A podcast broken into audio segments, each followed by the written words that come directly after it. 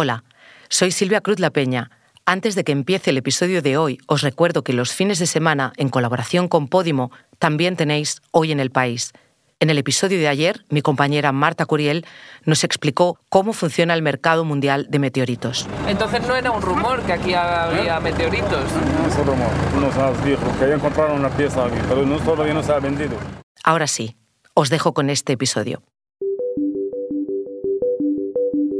Israel está viviendo una de las mayores olas de protestas políticas y sociales de su historia.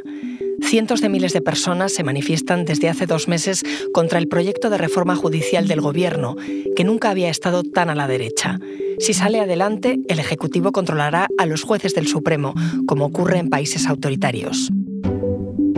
Soy Ana Fuentes. Hoy en el país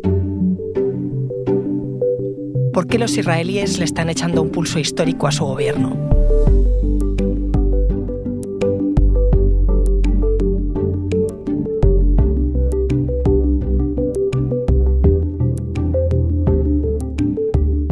Hola Antonio. Hola Ana.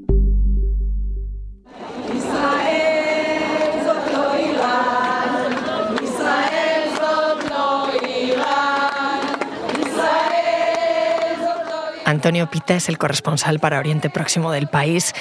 Oye, ¿qué es esto que estamos escuchando? Pues son cánticos de una manifestación de mujeres en la que estuve en Tel Aviv y la gente canta Israel no es Irán.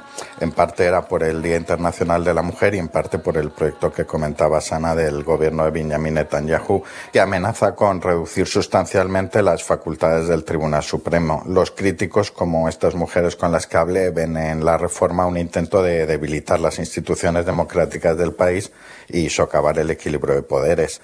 Tienes que tener en cuenta, Ana, que en un país que no llega a 10 millones de habitantes son cientos de miles de personas las que llevan dos meses manifestándose contra la propuesta, sobre todo en Tel Aviv, que es como el símbolo, el epicentro del Israel más secular, más liberal. La última ha sido, como lo llamaban ellos, un día de resistencia contra la dictadura, en el que llegaron a cortar dos horas el principal acceso al aeropuerto para intentar evitar, sin conseguirlo, que Benjamín Netanyahu volase a Roma. Pero cuéntame, ¿en qué consiste esa reforma tan polémica para que la gente lleve dos meses en la calle? Es un tema jurídico así con muchas aristas, pero en resumen, lo más polémico es una cláusula que permitiría al Parlamento anular una decisión del Supremo por mayoría simple, lo que obviamente eh, supone un golpe muy grande a la división de poderes. El Gobierno también quiere modificar el sistema de nombramiento de los jueces de la Cámara. Ahora mismo lo hace un comité y en la práctica tanto jueces como gobierno pueden vetarse mutuamente los candidatos. Con la reforma, el Ejecutivo tendría la mayoría de facto en el comité. Otra pata de la propuesta es que los asesores legales del gobierno, que hoy son cargos profesionales cuyas conclusiones son vinculantes, se convirtiesen en cargos políticos. Los elegiría cada ministro y las decisiones vinculantes pasarían a convertirse en meros consejos. Y luego quieren quitar también una herramienta jurídica que se llama la irrazonabilidad, que es que si el Supremo considera que una decisión o un nombramiento es irrazonable, puede tumbarlo y es un elemento que quieren quitar al Supremo. ¿Y de dónde sale este proyecto de reforma? Esto que escuchamos es un audio que grabé en el lugar de celebración en Jerusalén de la victoria electoral de Netanyahu el pasado noviembre. Su partido, el Likud, fue el más votado, pero si hoy gobierna es gracias al apoyo de una ultraderecha que nunca había tenido tanta fuerza en Israel y que lleva tiempo con el Supremo en el punto de mira. De hecho, recuerdo un mitin de ese partido, Poder Judío en Tel Aviv, subió al estrado un abogado que se llama Yoram Sheftel y dijo, es imposible avanzar sin acabar antes con la dictadura del Tribunal Supremo.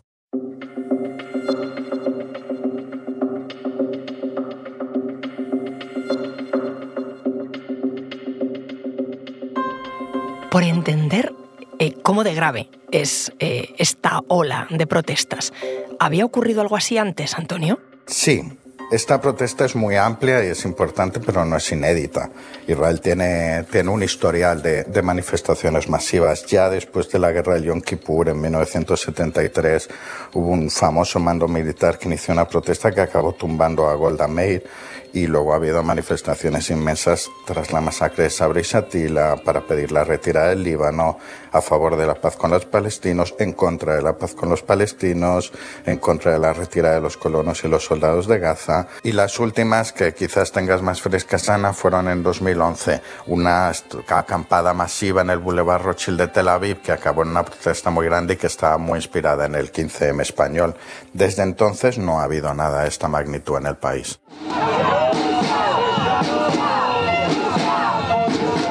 Aquí lo que se oye es busha, busha, que significa vergüenza en hebreo, y es lo que le están cantando en un escrache al ministro de Economía, Nir Barkat, en su casa en Jerusalén, porque dentro de esta protesta ha habido cortes de carreteras, ha habido escraches, etcétera.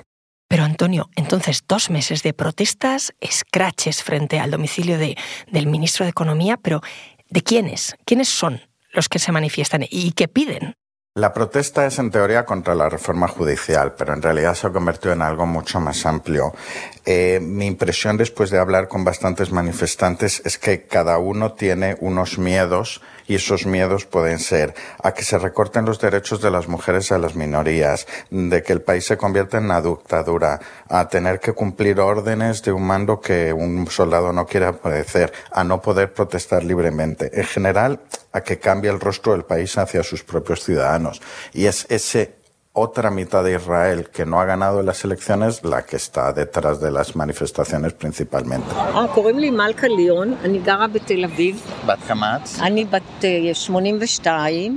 Ella es Malca León, tiene 82 años y representa muy bien la fuerza que hay detrás de estas manifestaciones, ¿no? Es una persona que nació durante el protectorado británico de Palestina antes de que se crease Israel y se define como una persona muy patriótica. Iba con la bandera, por cierto. Habla de todos los logros que ha conseguido Israel, dice que le importa mucho su país y que no quiere que nadie le estropee. Y su miedo es a que se transforme en una dictadura y que en el momento en el que deje de existir un supremo que lo controle todo, me decía, empiecen a violarse también los derechos que protegen a las mujeres.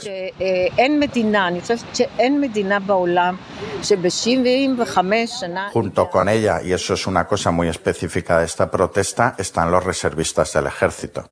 ¿Y quiénes son los reservistas y qué supone que se sumen a las revueltas? El hecho, Ana, de que cientos de reservistas estén anunciando abiertamente que no van a acudir a los entrenamientos o que no van a cumplir determinadas instrucciones es algo realmente muy relevante porque eh, la idea del ejército es que siempre se mantiene al margen de la política. Esto en el país es fundamental porque el ejército es la institución más valorada de largo en todas las encuestas y se percibe como un lugar de unidad. Y esto es fundamental en un país donde hay muchas brechas internas por grado de religiosidad, por origen geográfico, por lugar de residencia. Entonces, salvo para los ultraortodoxos judíos y los palestinos con ciudadanía israelí que no están en el ejército, el resto lo percibe como el lugar donde tiene los mejores amigos, donde se ve expuesto a opiniones políticas que no coinciden con las suyas. Ahora me sigues contando, Antonio. Enseguida volvemos.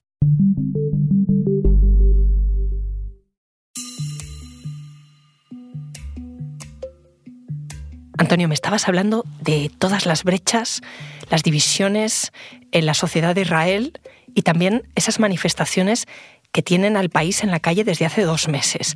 Una cosa que me resultaba curiosa, viendo las imágenes de las manifestaciones, es que la gente llevaba banderas nacionales, banderas de Israel. Sí, es algo que llama la atención en otros países. Es que esta no es una manifestación de los márgenes de la sociedad, sino del mainstream, de, de, la gran mayoría de los israelíes judíos. Y es una forma también de reclamar la bandera frente al gobierno y defender que ellos luchan por su país. Israel además es un país muy nacionalista y se suele cantar el himno al final de las manifestaciones.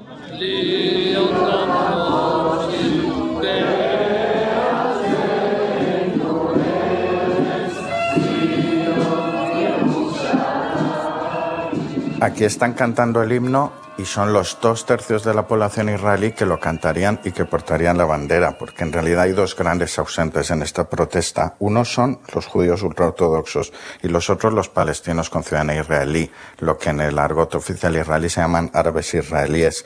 Los judíos ultraortodoxos solo se suelen movilizar para temas que afectan a su comunidad y además sus dos partidos forman parte del gobierno. Y los palestinos con ciudadanía israelí, que son nada menos que un quinto de la población, no se están prácticamente sumando a la protesta porque son tratados como ciudadanos de segunda y sienten también que la población judía que ahora sale a las calles es la misma que ha ignorado o prácticamente no se ha manifestado cuando sus derechos eran vulnerados. En 2018, de hecho, no hubo manifestaciones de este tipo cuando se declaró que Israel era el Estado-nación del pueblo judío y se rebajó el estatus de la lengua árabe para que dejase de ser oficial. Por eso, aunque también les afecte, no se sienten implicados en la protesta. O sea que en estas manifestaciones también sale a la luz que hay heridas, que hay fracturas internas en Israel desde hace mucho tiempo. Sí, Israel es como una de esas muñecas rusas que se meten una dentro de otra y las fracturas internas surgen en momentos de crisis. Grosso modo, hay una brecha que lleva mucho tiempo entre lo que llamaríamos el Israel judío más liberal y el menos liberal, más religioso, que es el que ahora mismo tiene el poder, ¿no? Todo esto tiene que ver con el grado de religiosidad, tiene que ver con el lugar de residencia y tiene que ver con el origen entre los askenazíes, que son los judíos originarios del centro y el este de Europa, y los mizrajíes, que son los que proceden del norte de África y de Oriente Medio y que son la base electoral histórica del partido de Netanyahu. En política, como sabes, las percepciones son tanto o más importantes que los hechos. En realidad, en Israel, en las últimas décadas, la mayoría del tiempo ha gobernado de la derecha y el 70% de los jóvenes de 18 a 24 años se consideran de derechas. Sin embargo, se mantiene la sensación de que existe una élite askenazí que es la que controla el país. Y esta protesta es amplia y se puede ver a gente religiosa, con kippah y de distintos orígenes en las manifestaciones. Pero también es cierto que el centro es Tel Aviv, que es percibida como la élite, como los más formados, los más blanquitos. Es una mirada estereotipada, pero tiene una parte de verdad. Esta brecha se ha ido matizando con el paso del tiempo, pero viene desde que nació el país en 1948. El Estado de Israel lo construyen principalmente sionistas europeos que se fueron estableciendo en Palestina y durante las tres primeras décadas solamente gobernó el Partido Laborista, que es el gran representante de los judíos europeos. De hecho, a día de hoy aún no ha habido un solo primer ministro que no sea así. Y eso está muy presente, está muy presente en cómo los ministros hablan de las personas que se manifiestan, eh, dando a entender que existe ese sesgo y está tan presente que hace unos días estaba en una cafetería al lado de una manifestación y entró una persona hablando de que los yekim, que es un término despectivo para de los askenazíes siguen pensando que manejan este país. Antonio, ¿cómo se desbloquea todo esto? Este pulso tremendo que se está echando desde la calle, desde distintos sectores y distintas visiones de Israel al gobierno de Netanyahu. ¿Qué va a pasar? Uf, pues no sé, el presidente que tiene un cargo ceremonial pero que puede arbitrar en las crisis políticas ha acabado pidiendo al gobierno que retire el texto y que acepte un texto de consenso que han hecho un borrador varios académicos de distintas ideologías. Mi experiencia es que en este país los pulsos son muy fuertes y hay mucho ruido cuando hay una negociación pero al final se acaba llegando a un acuerdo. Eh, pero otra opción es que acabe cayendo el gobierno o algunos ministros. Al fin y al cabo, Israel ha tenido cinco elecciones desde 2019. Antonio, gracias. A ti.